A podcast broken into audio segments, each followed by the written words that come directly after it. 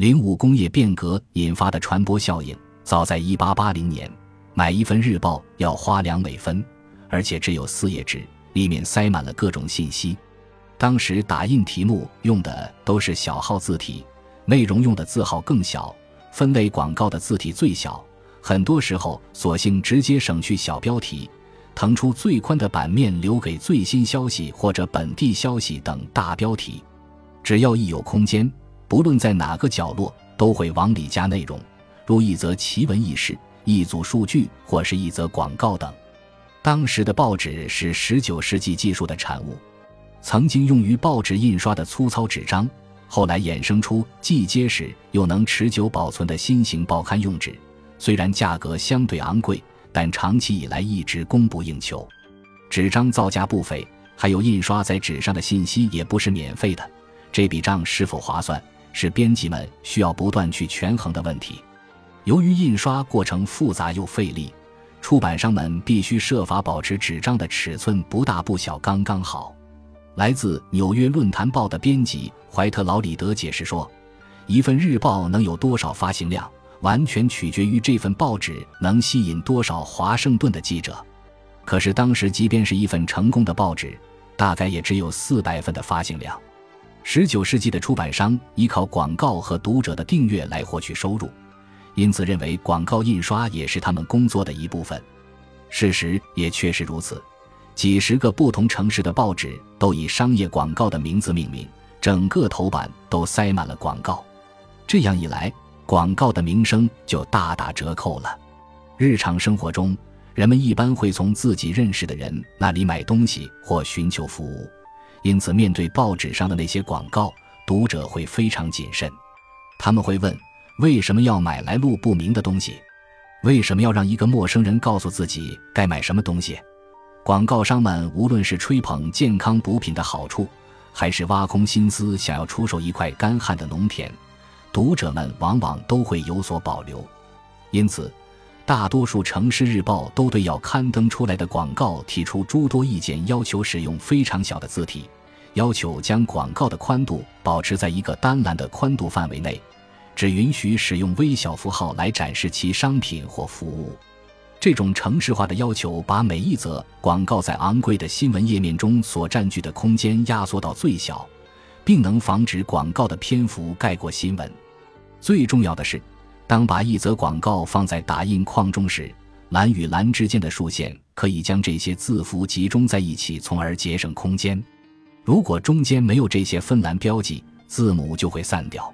在这种传统模式下产生的报纸，对现代人来说几乎是不可理解的，因为这些报纸上没有图片，没有大标题，只有单调乏味的文字。然而，对于19世纪的读者来说，报纸的样子并不重要。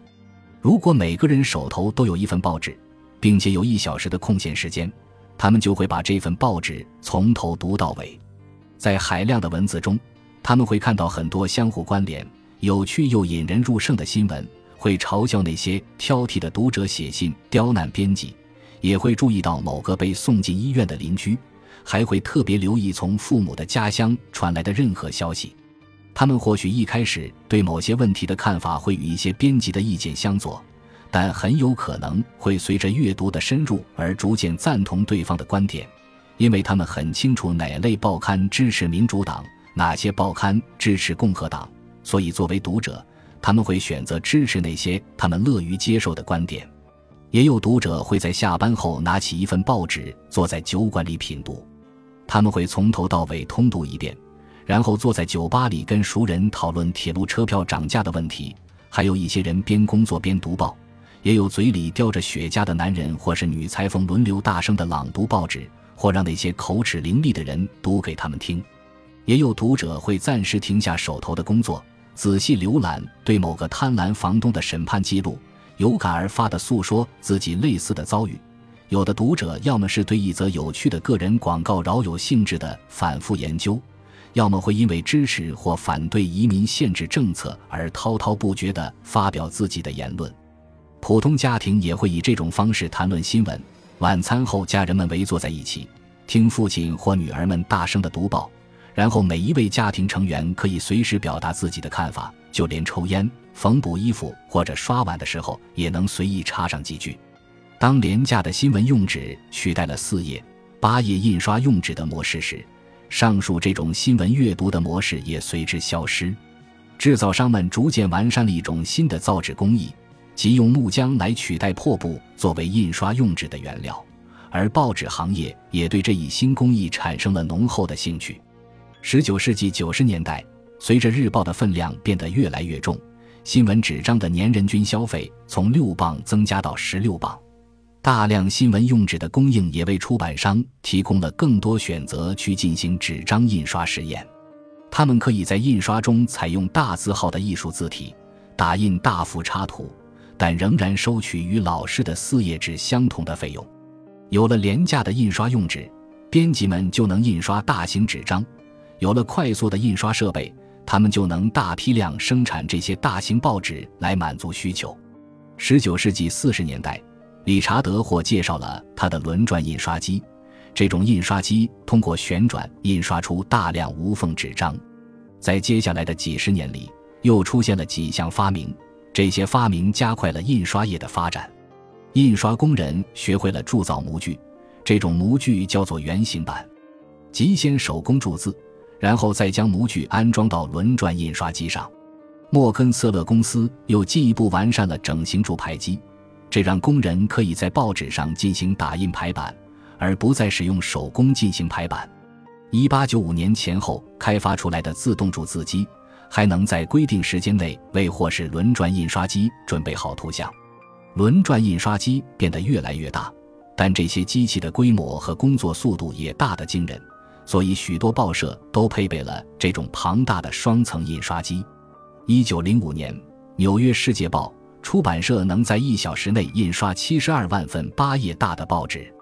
虽然当时只有规模最大、财力最雄厚的报社才买得起这些巨型印刷机，但一旦出版商们安上了这些机器，他们往往就会开始萌生更大的欲望，想要吸引更多的读者。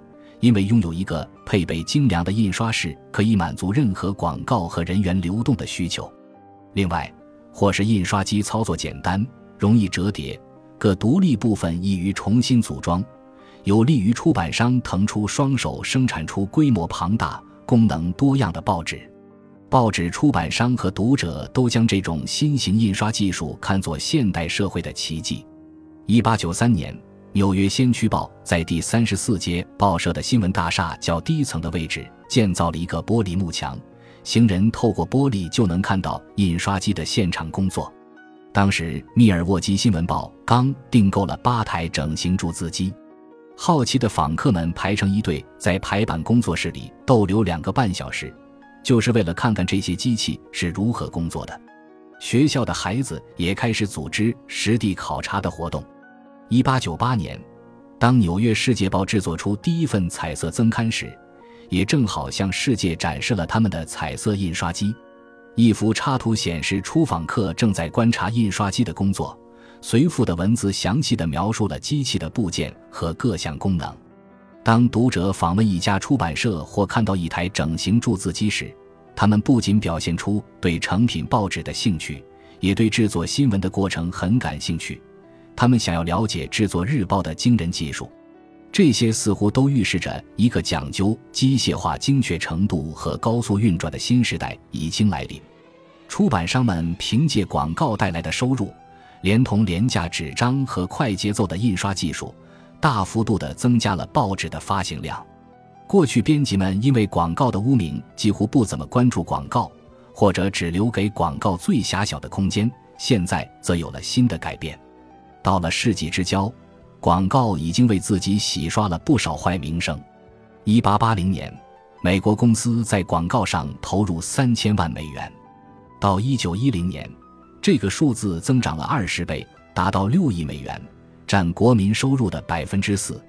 新发行的贸易杂志，如《印刷油墨》和《广告世界》，专为销售人员提供这方面的咨询服务。大城市里出现了广告公司。这些公司会首先建议客户在什么地方放置广告，之后帮助他们制定有效的广告设计方案。一位业内专家建议，要在广告中填满各种各样的奇言妙语，这样读者哪怕瞟上一眼也能被吸引过来。也只有这样，读者才会注意到一些东西。在这之前，他们可能还不知道自己需要的是什么。尽管有人曾经尝试过，但广告商们这种用图片和华丽的文字去吸引读者注意力的新技巧，不适合用在旧报纸上。渐渐的，编辑们认可了广告商们更多的需求。允许他们在半夜或整夜版面上刊登广告。新闻出版商如果想要获取广告经验，通常要通过观察同行及其竞争对手来达成。十九世纪八十年代末和九十年代早期，一些企业家针对庞大且不断壮大的中产阶级，创办了不少杂志，如《大都市》《芒西》《麦克卢尔》和《家庭女性》等。这些杂志刊登的大都是高雅文学作品。另外也会刊登充满奇闻异事的旅行故事和浪漫小说等专题。除此之外，就是广告了。事实上，杂志上的广告非但不会让人分心，反而会增加利润，吸引读者。杂志编辑并没有把广告局限在一个孤立的空间，而是围绕一个完整的主题传播广告。他们在头版为广告商提供了最佳空间，或者给他们留出整个封底。当然也要相应的向他们收取更昂贵的价格。杂志还通过精简广告字体或增加插图来帮助商家做广告。杂志上的广告制作的如此精良和富有想象力，难怪有很多读者在扔掉杂志前会撕掉他们最喜欢的广告插页。有一位作家曾经打趣说：“夹在广告中间的文章反而变成了可有可无的空间填充物。”由于广告的高度可见性，这些新闻出版商采用杂志发行策略的同时，也收取了更多的广告版面费，并将广告打造成报纸价值的一部分。这样一来，报纸的外观和功能也在慢慢发生改变。到一九零零年，报纸上的广告已经发展到占据一半以上报纸版面的程度。广告也改变了报纸的运营预算。一八七九年的广告收入占全年期刊总收入的百分之四十四，到了一九零九年，这一数字已达到百分之六十。依靠大量的广告资金，报纸出版商也获取到更多新的机遇。广告的收入要为更大的报纸发行量、更大规模的印刷设备和技术、更加熟练的员工买单。借助广告收入。报纸从原来的销售一种产品发展到销售两种产品，出版商在把报纸卖给读者的同时，还将读者的注意力和喜好卖给了广告商。这样一来，广告商当然希望会有尽可能多的读者关注和喜欢他们的广告。本集播放完毕，感谢您的收听，喜欢请订阅加关注，主页有更多精彩内容。